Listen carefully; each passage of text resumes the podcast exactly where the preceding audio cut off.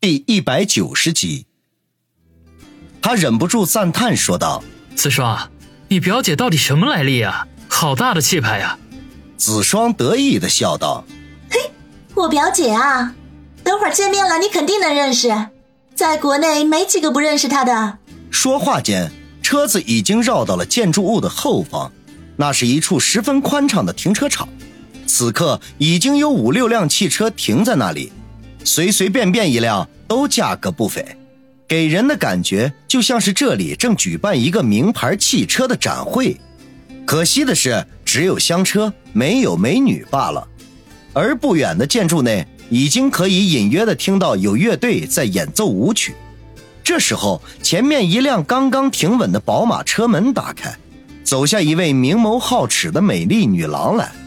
王宇看了一眼，心头一跳。这不是最近很火的电影演员安静吗？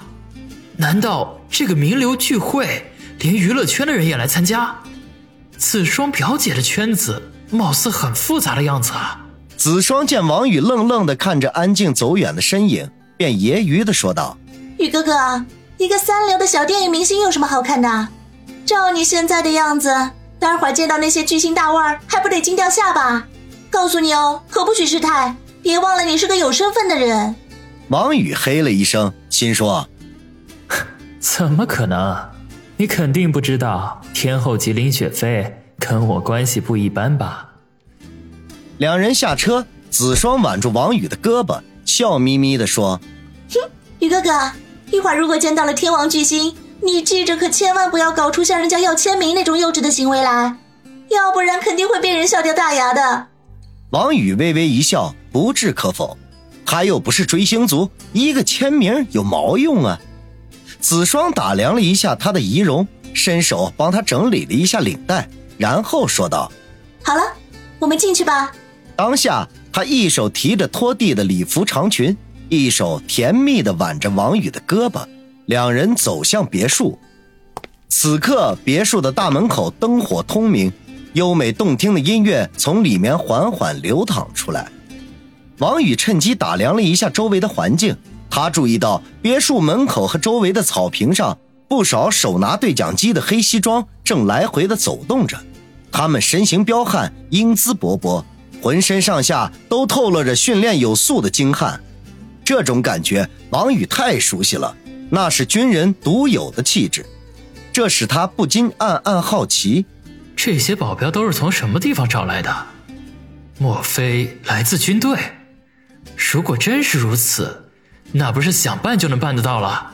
走几步到了门口，一个四十多岁的中年男人看到我们，便笑着迎了上来：“子双大小姐，好久不见了，真是越来越漂亮了。”子双笑着说道：“哼，段叔叔你好，真的是有很多日子不见了，你的身体可还硬朗？十二路弹腿越来越厉害了吧？”中年人笑道：“嘿嘿，我那几手三脚猫功夫不足一提。”哪里比得上老姚的飞刀？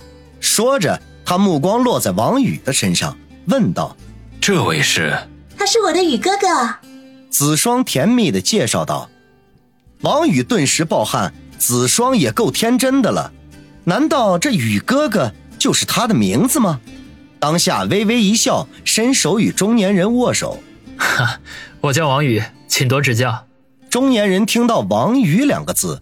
眼中骤然闪过一道金光来，嘴里面说着“幸会幸会”，手上却已经开始暗暗的发力。王宇心中一惊，只觉得对方的手掌虽然干瘦，却坚硬如磐石。这么一发力，顿时如老虎钳子一般钳住了他的手掌，仿佛瞬间就要将他的手掌给捏碎了一般。他不及多想，力从脚底升起，瞬间抵达手掌。五根手指微微一震，卸掉了对方八成的力道。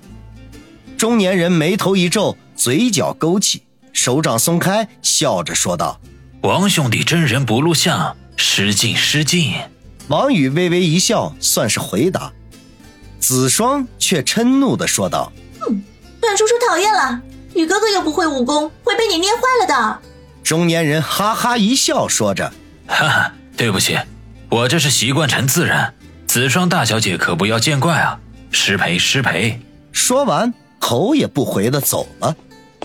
子双关心的问道：“于哥哥，你没事吧？这个老段总是没深没浅的，以为谁都是武林高手呀？哼，找机会一定要老姚给他吃点苦头。”王宇摇摇头，心中却万分的诧异，为什么这个姓段的中年人听到他的名字之后便忽然发难呢？真是令人莫名其妙。幸亏他练过，要不然非吃亏不可。于是佯装的问道：“子双，这个人是干什么的？”子双看了一眼远去的中年人，说道：“他是我表姐家的保镖头子，以前在某部队的特种部队当过队长，厉害着呢。十几二十个人都不一定能够近得了身。当然，他和老姚比还是差了一大截的。他一般很少出来，看样子是表姐临时把他调过来帮忙的。”说着。两人已经挽着胳膊走进了别墅大厅，王宇顿时目瞪口呆。只见巨大宽敞的大厅中金碧辉煌，无数衣冠楚楚的社会名流正聚集在一起，彼此热烈的交谈吹捧。大厅的正中腾出了一个巨大的舞池，一侧的角落里，一组乐队正在忙着演奏。舞池的中央，十几对男女正在随着音乐翩翩起舞。四周各处摆着铺着雪白桌布的长桌，上面琳琅满目的摆满了各种各样的自助美食。许多身穿白衣黑裤的侍者手托盘子穿梭在人群中，盘中摆着各式美酒，随时任人取用。宴会的豪华与奢侈已经完全的超出了王宇的想象范围，一时间使王宇觉得自己就是井底之蛙。对于世界的了解实在是太少了。这时候，一个三十多岁的女人忽然从人群中走出，笑着迎了过来：“子双，最近听说你住春城啦，我就知道你今天肯定会来的。田姐，好久不见了，你真是越来越好看了。”子双放开王宇的胳膊，笑着和那女人拉在了一起。那女人立刻笑道：“哎呦，哪有？”我都人老珠黄了，哪像大小姐你呀，天生丽质，青春貌美。两个女人互相恭维了几句，便叽叽喳喳的聊了起来。子双东张西望了一下，问道：“哎，怎么没见我表姐呢？”